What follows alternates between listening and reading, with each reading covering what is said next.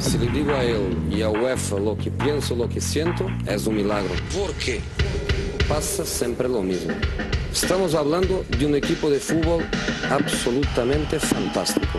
Yo no entiendo por qué. Solo para dejar esta pregunta, que es una pregunta que yo espero tener em, respuesta, termina mi carrera hoy. La Casa del Fútbol Internacional. ¿Por qué? I think I'm a special one. El 9 y medio radio.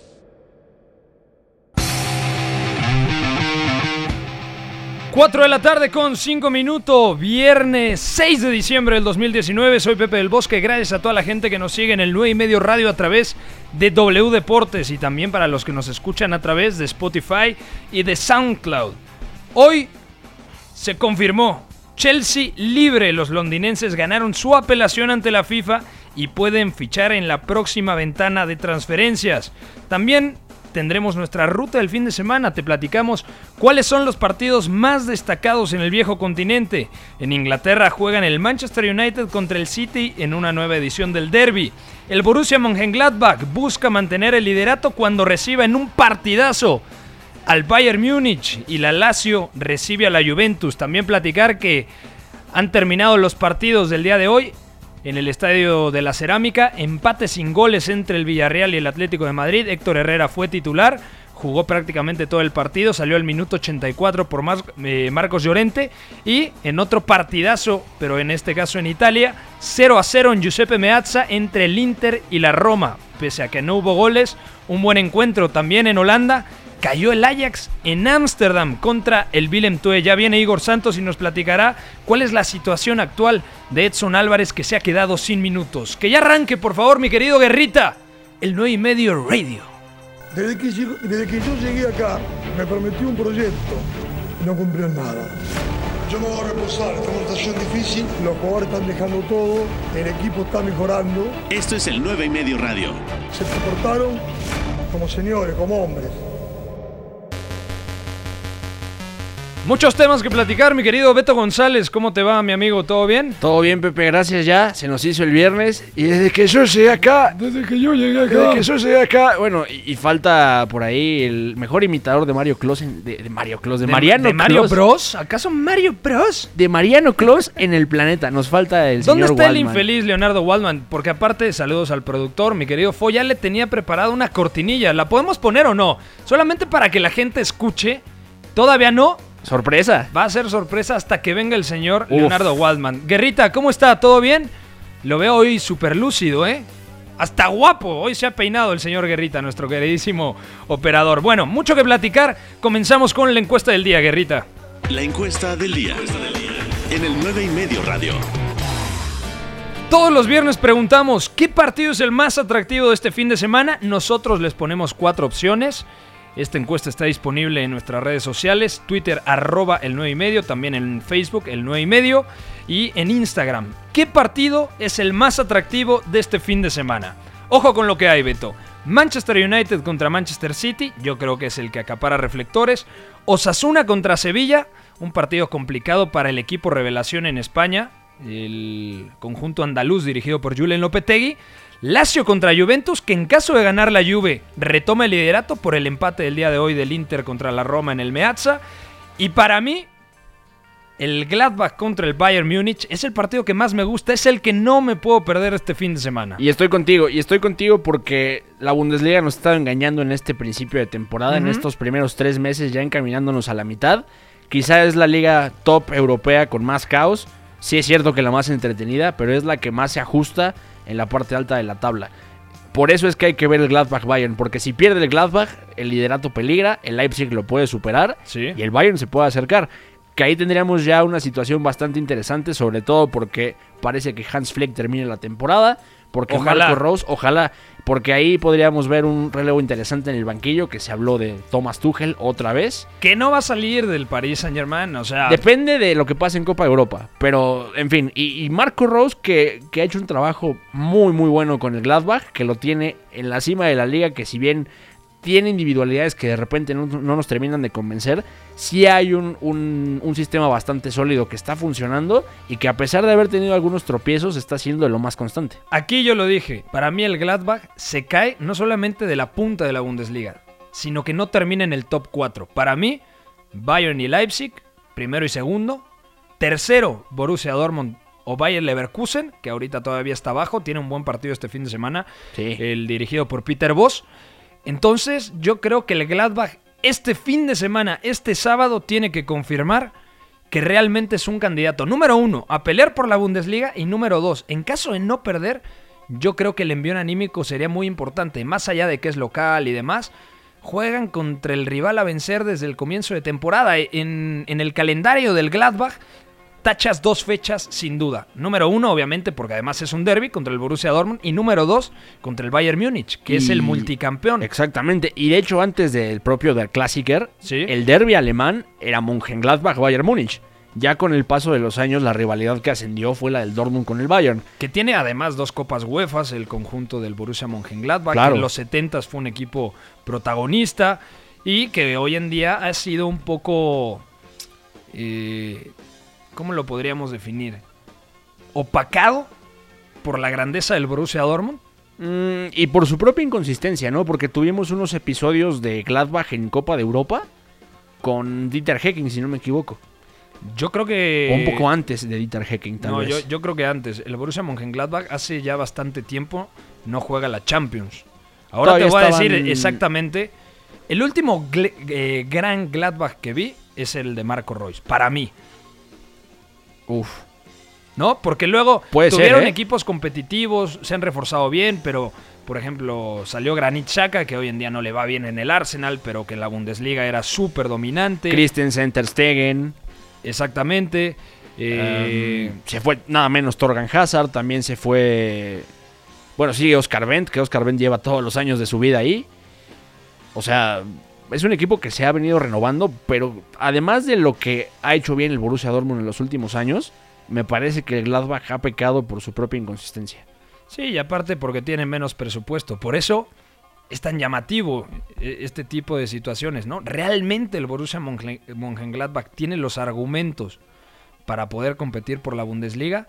Este fin de semana lo confirmaremos. Bueno, noticias interesantes. En Holanda dan casi por hecho el fichaje en invierno de Donny van de Beek por el Real Madrid. Ojo con esta situación, ¿eh? Sería muy llamativa la llegada de un centrocampista total que ahora está jugando un poquito más atrás, que le ha quitado indirectamente la posición en el Ajax a Edson Álvarez, al mexicano. La temporada pasada jugaba como media punta por delante del doble pivote formado por Lasse el danés, y Frenkie de Jong. Y tras la salida de Sean a la- al, al calcho a la Serie A y de Frenkie de Jong al Barcelona, se abrió un hueco. Lisandro Martínez hoy en día es el medio centro en el Ajax. Y espectacular además el argentino. Muy bien, Muy bien, sí. un central que es de la cantera de Defensa y Justicia. Qué bien monitorea el Ajax este tipo de situaciones, es increíble. Bueno, antes trajo al otro Lisandro. Digamos que casi, casi, es- casi. Y Donny van de Beek ahora juega en el doble pivote. Sí, Porque que sí ya lo había hecho antes. Ya lo había. De hecho, es medio centro de formación, aunque Sí, todas sus características son las de un llegador. ¿A qué me refiero con un centrocampista llegador? Ese centrocampista que tiene la facilidad de atacar muy bien el área rival, llegando como ferrocarril desde atrás. Ahora el marroquí Sijic, que partía desde la derecha, es más un media punta. A veces también Promes juega por dentro.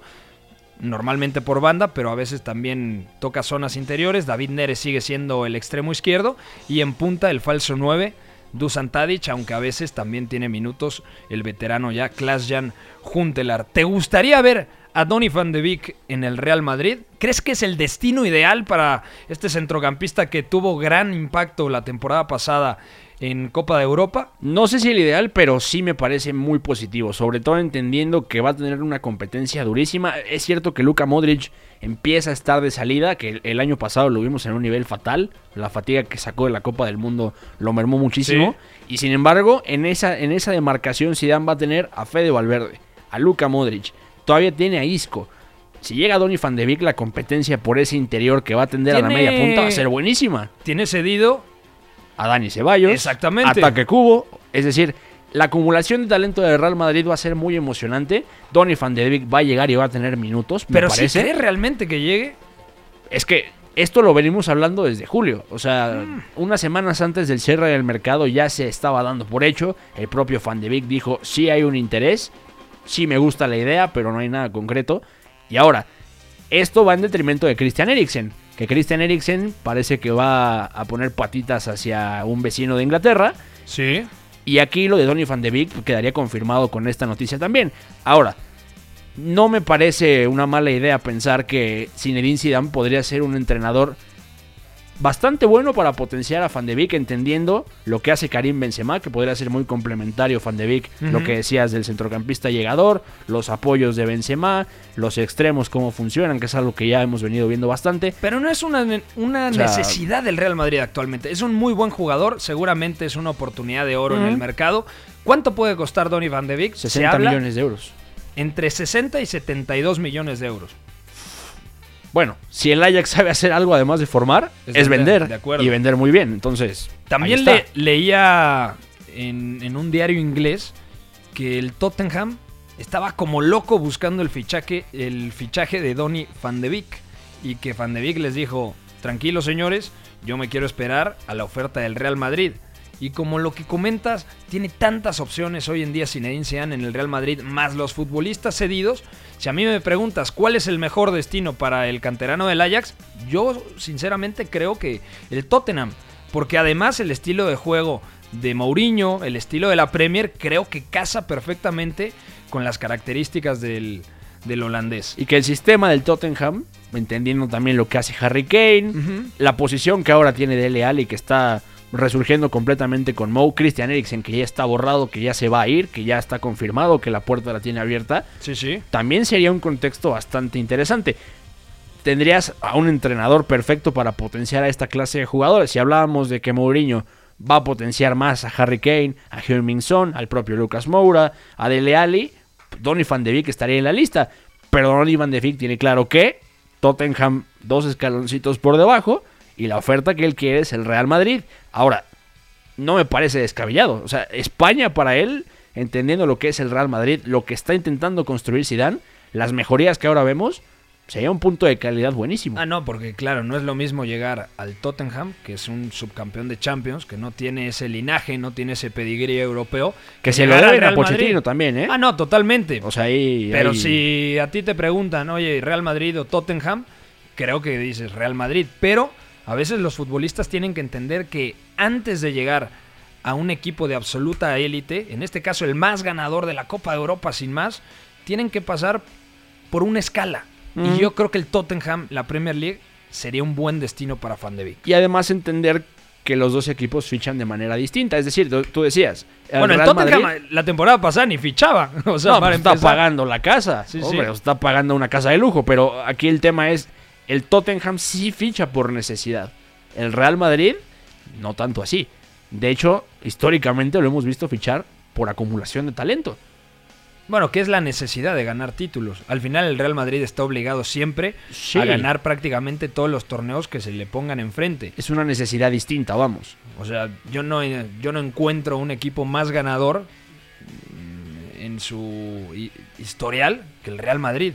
Y, y creo que en este momento, más allá de, por ejemplo, hablamos de Liverpool, que creo que es el mejor equipo del mundo, pero si volteamos hacia abajo, seguramente ahí está el Real Madrid.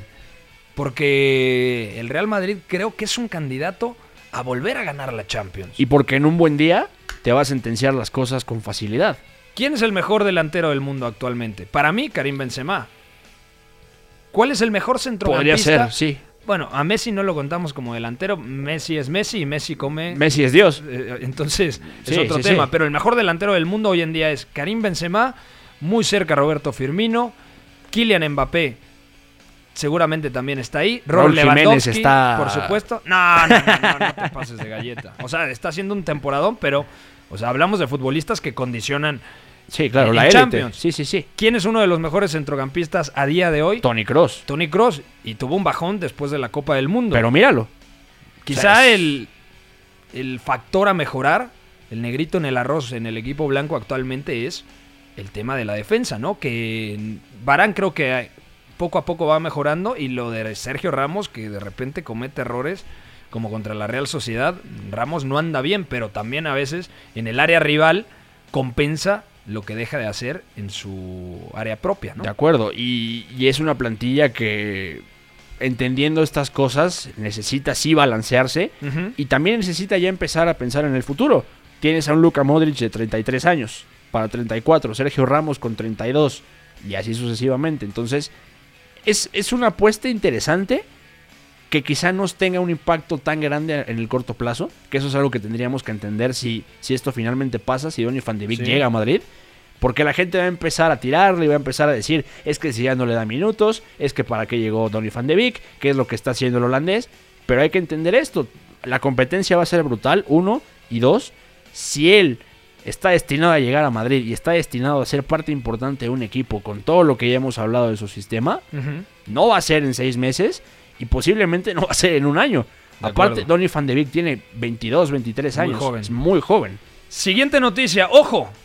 Diego Lainez suena para llegar en enero al Olympique Lyon, que hoy goleó 4 a 0, pero el equipo ahora dirigido por Rudy García, hay que recordar que el proyecto después de Bruno Genesio lo encabezaba Silviño, aquel lateral que conocimos en el Barcelona, por ejemplo, y pues sinceramente creo que la liga francesa, por el momento que atraviesa el Olympique Lyon, no es el mejor destino para Diego Lainez. El otro día, reflexionando, ya me iba a dormir y pensaba, caramba, es una pena lo que le está pasando a Diego Lainez. ¿Dónde podría encajar? Y me vino a la memoria lo de Odegaard. En su momento llegó al Real Madrid y era muy joven, necesitaba todavía formarse. ¿Qué fue lo que hizo? Fue a un país donde las academias son tremendas.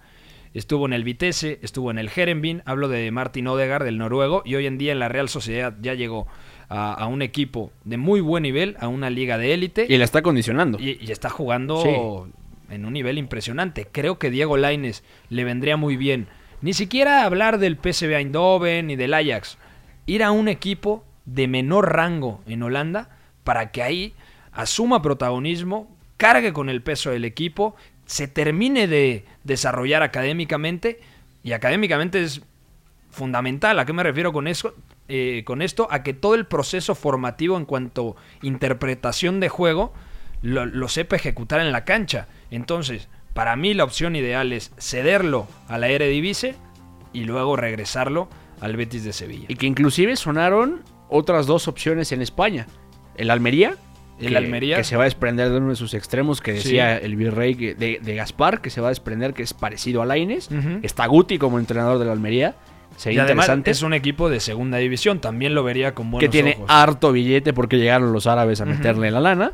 Y aparte, eh, Guti ya trabajó con, con juveniles. Guti viene de la Academia del Real Madrid. Sí, sí, sí. Eso podría ser un factor interesante. Si no, sonó el Leganés. Pero No, irte no, no. al Leganés es jugar con fuego porque estás, estás jugando el descenso, sí, está Javier Aguirre, pero por, por esquema, por estructura, incluso por lo que busca Javier Aguirre, es como un poco regresar a cuando llegó al Betis con Quique Setién. Que quizá encontrarle funcionalidad a Diego en, ese, en esa estructura que normalmente usa Javier Aguirre. mucho más, un equipo mucho más contragolpeador. Línea de 5. O sea, O sea, yo lo es- veo es difícil complicado. que, que De Lainez fuera titular con... Y aparte, si volteas a ver los atacantes, está el danés Brightwhite, está Enesiri, el marroquí.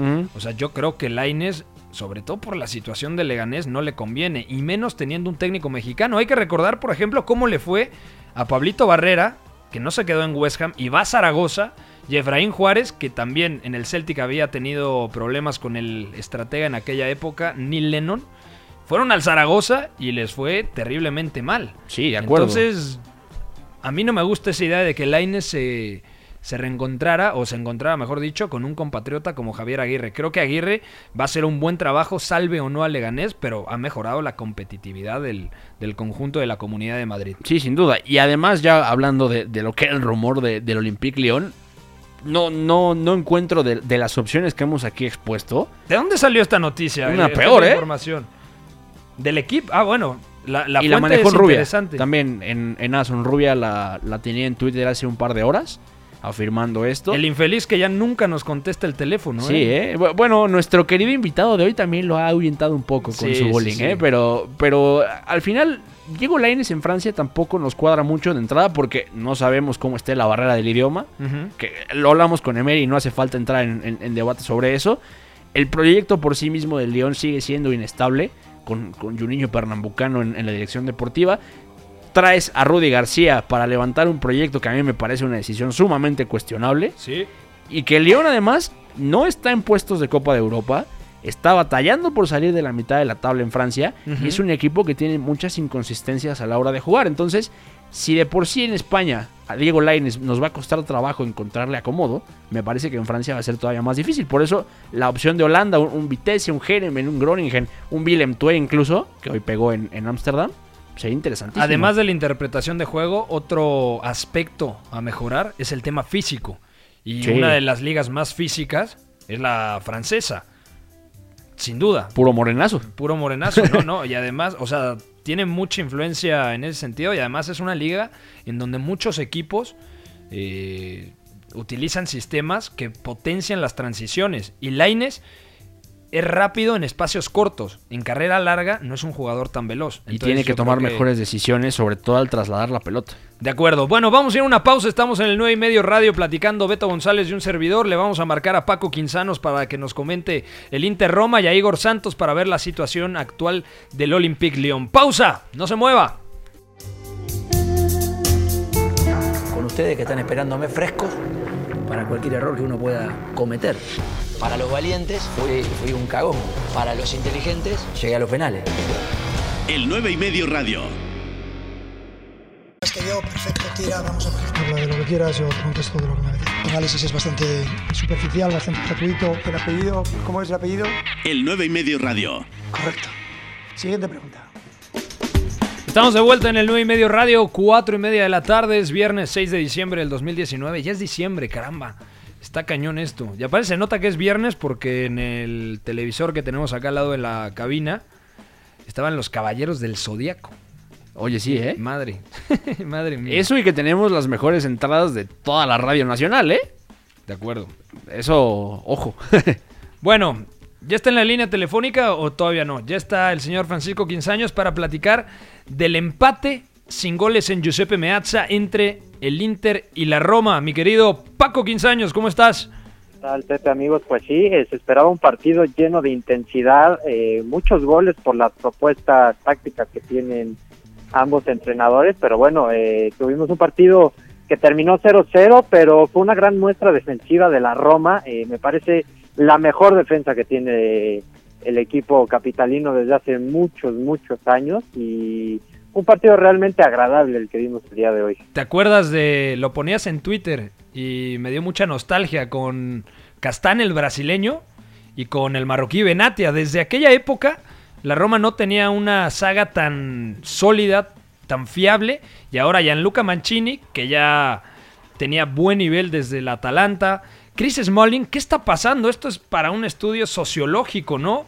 Caramba, yo nunca pensé que el exaguero del Manchester United rindiera tan bien en la Roma. A ver, pero es que no es solo Smalling, es Mateo Darmian que en el Parma es titular, es Alexis Sánchez que si bien tuvo poca participación eh, antes de la lesión, no lo estaba haciendo nada mal, es Lukaku que está teniendo una temporada de ensueño, parece que todos los que se fueron del Manchester United a la Serie A están rindiendo de forma espectacular. Sí, de acuerdo. Lo que dice Paco es que United es una basura, básicamente. O, o- o que se tiene que mudar a la Serie A, igual de ahí les empieza a ir mejor. Oye, ¿quién te gustó más de este partido? Te voy a dejar un nombre propio que creo que poco a poco está ganando muchísimo protagonismo, que lo ficharon en verano procedente del Napoli, el guineano Amadou Diaguará, un medio centro que además se entiende muy bien con Jordan Beretut, el centrocampista francés. Creo que ese triángulo que hacen con Lorenzo Pellegrini delante de ese doble pivote es tremendo. A mí me está gustando mucho la Roma de Paulo Fonseca porque había muchas dudas y sobre todo hoy en el primer tiempo compite bastante bien contra el Inter de Milán. Los primeros 30 minutos creo que la Roma es bastante superior, Paco. ¿Cómo lo viste tú? Sí, totalmente de acuerdo. Y hablando, por ejemplo, de salidas importantes en últimos tiempos, como las de Strutman o Nainggolan, Ujú. creo que las llegadas de Beretut y de Aguara son, son un punto muy importante para, para la Loba, que como bien dices, están comenzando ya a sentar después de, pues de prácticamente cuatro meses del inicio de temporada, pero bueno, estamos viendo un medio campo muy, muy, muy interesante, muy dinámico, que recupera, que sabe, que sabe jugar. Hoy vimos a Saniolo, por ejemplo, eh, como delantero, que si bien Sí, no, sí. Es su, no es su función, no lo hizo, no lo hizo tan mal. creo que la Roma está encontrando variantes tácticas y eso se nota en el estilo de juego. Qué bueno que comentas lo de Saniolo. Edin Seco no estaba al 100%, pero Saniolo siempre lo decíamos, que parecía más un atacante que un centrocampista, porque tiene mucho feeling, tiene una sensibilidad para ver portería rival, para marcar goles tremenda. Es muy joven y yo creo que terminará afianzándose como una especie de, de, delantero. Si bien no te aporta en el juego directo y jugando de poste como Edin Seco, me gustó mucho lo de Nicolás Añolo los primeros 45 minutos. Luego ingresa Seco por Perotti, por lo tanto juega partiendo desde la banda el joven Saniolo, pero en términos generales, buena actuación como atacante de Nicolo. Sí, la verdad es que es un jugador muy joven, pero que está mostrando mucha madurez, está mostrando muchas pinceladas, como bien dices, de jugador ofensivo nato y yo creo que mientras más minutos le vayan dando se irá afianzando mucho más, obviamente con condiciones muy diferentes a las de Seco, pero puede ser un jugador muy dinámico, sobre todo pensando que pues bueno, por ahí está Clivert y que la, que la Roma tiene jugadores eh, realmente veloces que lo pueden llenar de balones y, y, y hacer explotar su potencial. Empate doloroso para el Inter por el tema de que si mañana gana la Juventus en el Olímpico de Roma contra la Lazio, vuelve a perder el liderato en esta lindísima carrera que están peleando tanto Bianconeros como Nero Azzurris. ¿Quién te gustó hoy de, del Inter? También hay que comentar dos ausencias capitales. Jugó Marcelo Brozovic como medio centro, pero esta vez sus escuderos fueron el español Borja Valero y el uruguayo Matías Vecino, es decir, no estuvo Nicolo Varela y Stefano Sensi, dos futbolistas que llegaron en la pasada ventana de transferencias y han sido fundamentales para Antonio Conte. Sí, y sobre todo lo que mencionas de Valero, que no es un jugador que esté acostumbrado a iniciar ya en últimas fechas, creo que no lo hizo mal, si bien no fue un jugador destacado eh, o el mejor del partido, creo que no tuvo un mal papel. Handanovic por ahí tuvo en el primer tiempo un par de actuaciones interesantes que, que fueron muy, muy, muy, muy importantes para, para el Inter y bueno, ya nos estamos acostumbrando a que el esloveno desde hace mucho tiempo esté en un nivel muy muy por el resto de, de los porteros de Desde Serie el. Udinese, Paco. Sí, desde el Udinese. Un Me crack. parece que es me parece que es el portero más menospreciado del fútbol europeo en la última década. Sí, me gusta ese mote que le pones. Y también Antonio Mirante tuvo dos mano a manos tremendo. El primero contra Romelu Lukaku y el segundo contra Matías Vecino. Que hay que recordarle a la gente que Antonio Mirante regresaba de la lesión y hoy tuvo que tener participación porque no estuvo el arquero eh, español, ex eh, portero del Betis, Paul López. Sí, regresaba de la lesión y fue su debut esta temporada. O sea, Mirante la verdad es que se le vio bastante bien, ya es un jugador veterano y bueno, mostró mucha seguridad el día de hoy. Mi querido Paco, pronóstico para mañana, lindo partido entre Lazio y Juventus. Pues será un partido muy, muy bueno. No me, no me animo a dar un, un ganador como tal, pero creo que vamos a ver varios goles. Bueno, ah, no, No se se animó, mojó, ¿eh? no se- anímate, caramba. Si no luego van a decir que es por el corazón y demás, entonces prefiero dejarlo así. Prefiero Bueno. escuchar sus, sus pronósticos. Para mí es empate. Para ti, Beto. Para mí también, ¿eh? Y entendiendo que la, la Juventus y el Inter, que son los, los que están peleando la punta de la Serie A, siguen ganando, siguen sin perder, pero ganan con diferencias mínimas. El Inter tenía 4 o 5 partidos ganando por uno o dos goles máximo. De acuerdo, y además la Lazio para mí tiene la mejor dupla de atacantes en este primer semestre de la temporada 2019-2020. Lo que están haciendo el Tucu, el argentino Correa, más Chiro Inmóvil es espectacular. Y mañana tiene un reto difícil a Juventus para, para contenerlos. Sí, totalmente. Es una delantera muy interesante. Lo, a mí me, lo de Inmóviles esperaba hasta cierto punto porque ya es un tipo totalmente adaptado al calcio, pero Correa está dejando grandes, grandes sensaciones esta temporada. Mi querido Paco Quinzanos, te mandamos un beso, que estés muy bien, amigo.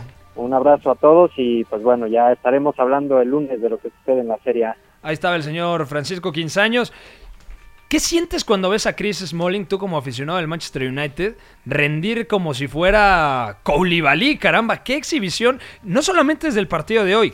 Ya lo dijo Ole Gunnar Solskjaer.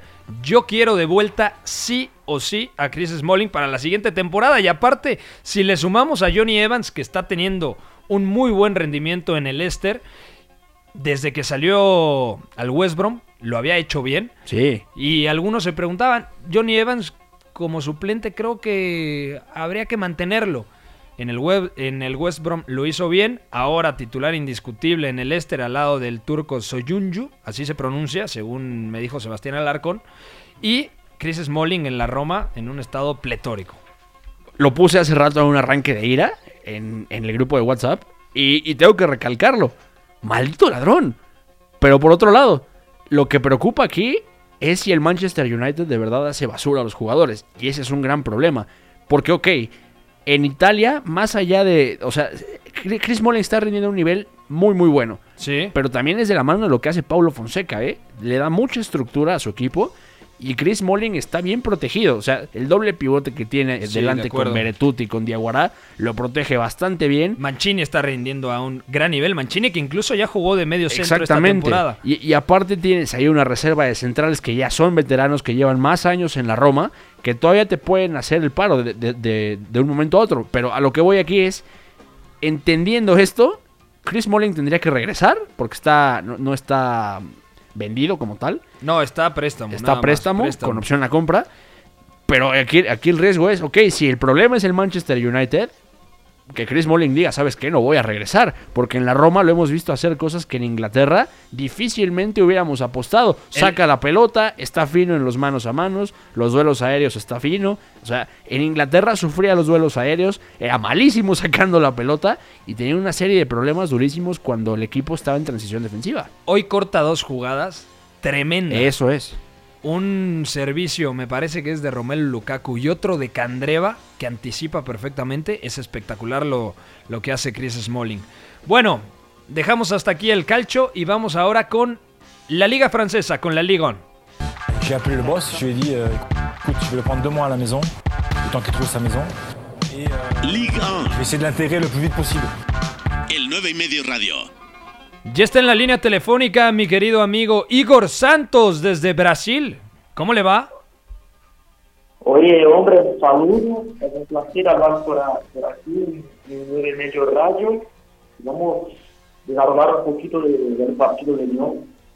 Oye, pégate bien el micrófono que se te escucha como si estuvieras danzando ahí, no sé en dónde. Hombre, Ahí ya se te ¿Está escucha un poco mejor o ¿está no, mejor Igor. ahora? Ahí está perfectamente bien. ¿Tú me escuchas?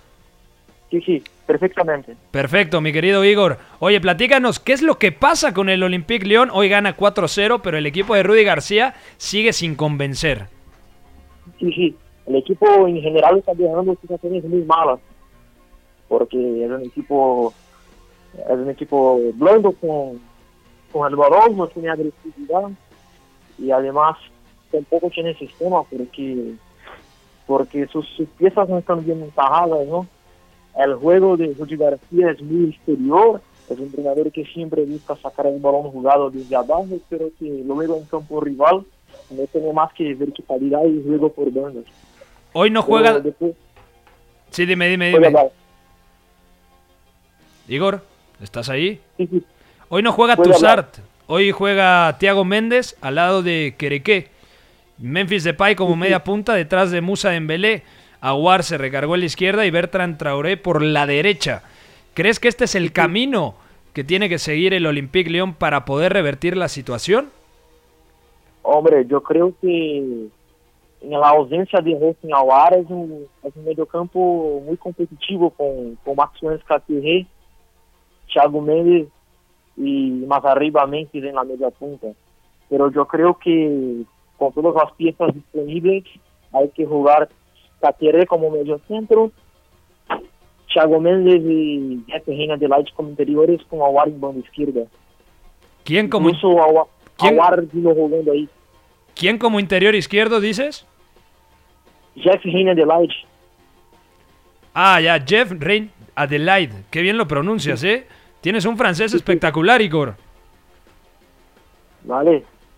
Oye, otro punto interesante. Eh, hoy una buena actuación del zaguero Andersen, que había sido muy cuestionado desde su llegada procedente de la Sampdoria. Sí, es un central muy capacitado por el balón, tiene grandes cualidades en salida, un pase vertical brutal, buenos cambios de orientación, pero que defendiendo es, es muy blando, ¿no? Es muy flojo, pero hoy hizo un buen partido y además hizo gol. Desde tu punto de vista, ¿dónde terminará el Olympique Lyon la temporada? ¿Le alcanzará a Rudy García para llevarlos al top 4?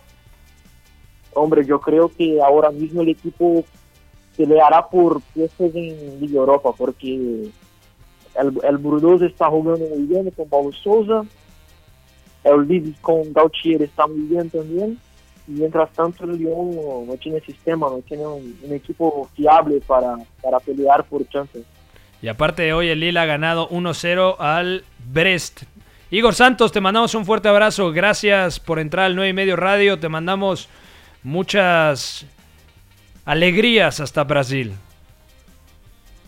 Gracias por la oportunidad. Fue un placer. Un fuerte abrazo a Igor Santos desde Brasil. Eh, seguimos platicando otro tipo de detalles. Vamos a lo más destacado, pero antes, la noticia del día. Levantaron la sanción de no poder fichar al Chelsea. A partir de enero, de enero podrá incorporar jugadores. Bueno, si hablábamos que el, el, Chelsea de Frank Lampard está siendo uno de los grandes incentivos de la Premier, Sí, sí. con puros canteranos, con mayoría de jugadores ingleses y con un Frank Lampard que está tirando de la pizarra y, y está construyendo un sistema fantástico, imagina lo que va a poder hacer si incorpora jugadores. Sonaron hace poco Ruslan Marinovsky, sonó Jadon Sancho, Wilfred Zaha. Wilfried Zaha, que suena para todos los equipos de la, de la parte alta de la tabla de, de la Premier y se queda en el Crystal Palace. Sí, sí, sí. O sea, es una, una novela de cada año en Inglaterra. Salió de la cantera del Manchester United, ¿no? ¿O Sí, no? fue canterano del Manchester United. No estoy seguro, sí, sí fue del United, Y, ¿no? e incluso jugó para David Moyes en, en una Madre época. mía. Imagínate de qué estamos hablando, ¿no? 2013. Y ya 2013. después regresa, se va al Crystal Palace. Y ahí es cuando decide tomar la nacionalidad de Costa de Marfil. Ahora, el Chelsea va a tener que plantearse muy bien el mercado de invierno porque es una plantilla que está rindiendo extremadamente bien en todas las líneas. Sí. Lo estábamos viendo. Kepa que de repente deja dudas, de repente saca pelotas que ganan partidos. Después, una dupla de centrales que está funcionando muy bien juntos con Kurt Zuma y Fikayo Tomori. Ujú. Fikayo Tomori de largo ha sido el mejor central del Chelsea Por mucho, sí, en sí, esta temporada. Quizá habría que pensar en la lateral zurda, ¿eh? Porque Aspilicueta está jugando ahí, ¿eh? Porque ya Sí, el pero chico Rhys James. Rhys James mm, es una de las revelaciones. y Aparte es muy joven, tiene 19 años. Y en la izquierda está Emerson, está Marcos Alonso, que en línea de 5 se siente mucho más cómodo que en línea de 4. Pero no es habitual la línea de 5 con Frank De Lampard, acuerdo. Y ese es el tema. Por eso pongo sobre la mesa la lateral zurda del Chelsea. Porque quizá por ahí podríamos ver un upgrade importante, ¿no? Emerson empezó muy bien la temporada. Sí, sí. Tiene unos 4 o 5 primeros partidos bastante positivos. Después Marcos Alonso tiene también sus jornadas de protagonismo. Y se han caído los dos. Entonces, si acabas apostando por César Aspilicueta como lateral izquierdo y tiras a Rhys James en la banda derecha, en automático estás cortándote un poco las posibilidades. Si ambos, para Frank Lampard, no van a encajar del lleno en el sistema, pues hay que buscar. Y en la medular tampoco creo que haya que fichar. Está Jorginho, está N'Golo Kanté, está Kovacic, está lesionado Love to Loftus viene de Cheek. regreso, que va a ser interesante verlo con Lampard, ¿eh? Mason Mount, que puede jugar como interior, media punta Sí. o partiendo desde la banda un escalón por delante de los centrocampistas. Eh, también por fuera está Hudson Odoi, está Pulisic, está Pedro, está el brasileiro William. Por ahí podría haber una salida también, ¿eh? Yo creo que Pedro terminará yéndose después de esta temporada. Y tienes que traer a un recambio, evidentemente. Mira, Saja ya con 27 años, a mí no me encanta la idea. A mí tampoco. Y es, ojo es que canterano, mira, ya, ya tenemos el dato, canterano del Palace. Luego va al Manchester United por 11.7 millones y luego lo recompra el Crystal Palace en 3.8. Entonces, pues buen negocio, ¿no? Porque lo vendes por 11, lo recompras por 4. Ahí ya le, le vieron un poco la cara al United, ¿no? Sí, como, como viene siendo habitual cada verano, ¿no? Y, y además, si piensas en un extremo diestro, por, porque Pedro sería el que evidentemente podría salir aquí, ¿qué opciones de mercado tienes? En Inglaterra, por lo menos. Imagínate. Chilwell, dicen. Ben Chilwell. No, dice el jefe de por información, favor. ¿o quién? Como lateral izquierdo, el, el futbolista del Leicester, Ben Chilwell, sería ideal, ¿no? Buenísimo, sobre todo si el lado fuerte del Chelsea va a ser el lado izquierdo. Mira, ojalá no desarmen a Leicester si termina metiéndose a la UEFA Champions League. Para mí No, tiene un mérito tremendo Y sobre todo si el Leicester consigue superar la barrera de los 81 puntos, recordando que con esa cantidad de puntos fue campeón en 2016. Y tú decías que el Leicester no se iba a mantener dentro del top 4. Para mí era muy difícil. Y mira, como, ¿eh? como lo digo ahora del Borussia Mönchengladbach. Hasta que no se demuestre lo contrario, yo seguiré diciendo. No, y, y habrá que ver, sobre todo pensando en este tipo de posibilidades que ahora va a tener el Chelsea de cara a un mercado de fichajes donde va a poder tener acción. ¿Y cuánto podrá ¿Qué? invertir? Exa- es, a eso es a lo que iba. ¿Qué dinero tiene disponible Roman Abramovich?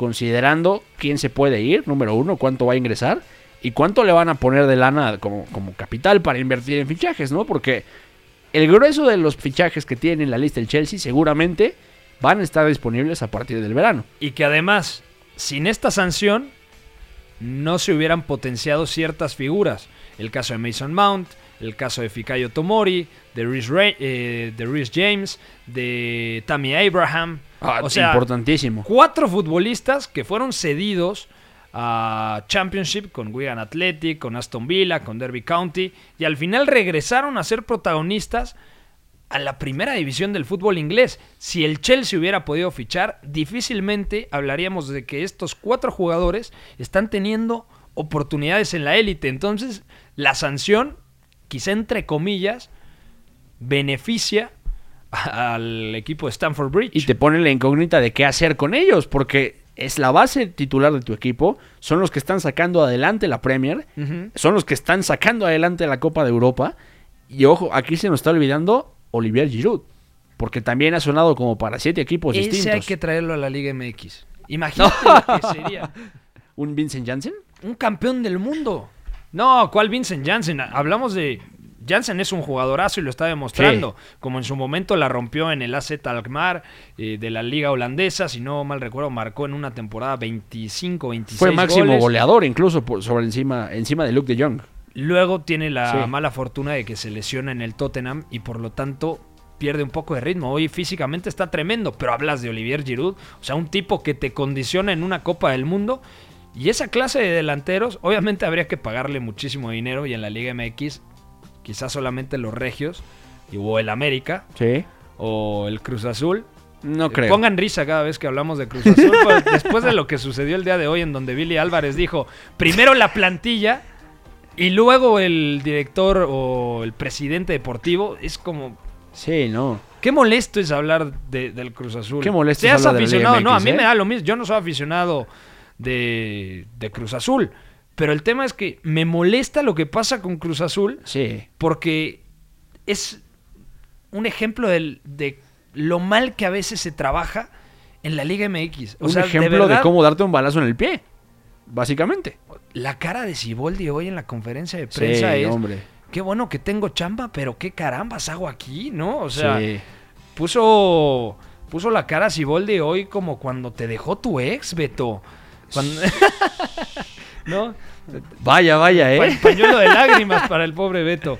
Bueno, hasta aquí dejamos el tema de, de la ex de Beto, no, perdón, de- del Chelsea. ¿Del Cruz Azul? Del Cruz Azul, bueno, se, se pegó el color azul y por eso Sí. nos fuimos del, del Chelsea a, a- a Cruz Azul, de Stanford Bridge a la Noria, caramba. Bueno, partidos recomendables. Everton contra Chelsea, muy temprano, sábado 6.30 de la mañana. Que se acaba de ir Marquito Silva, ¿eh? Se- Sí, de acuerdo.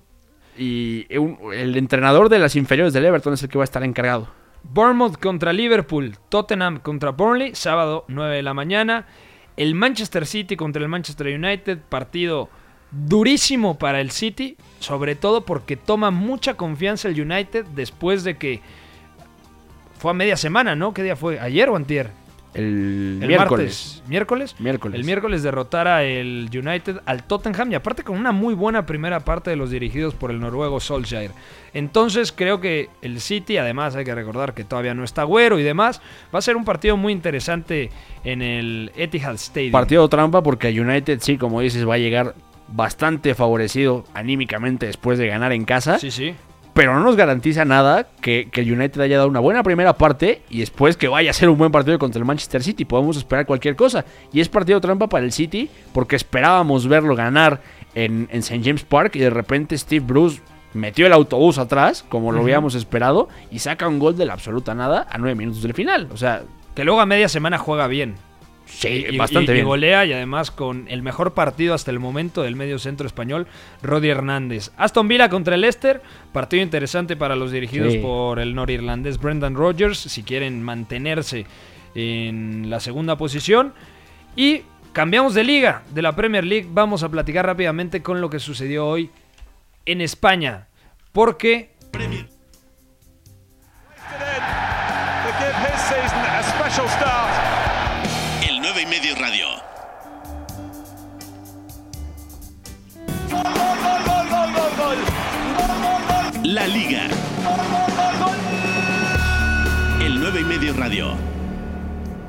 Pues difícil la situación del Atlético de Madrid. Hoy empató sin goles contra el Villarreal, un equipo al que le falta generación ofensiva. Otra vez jugó Héctor Herrera.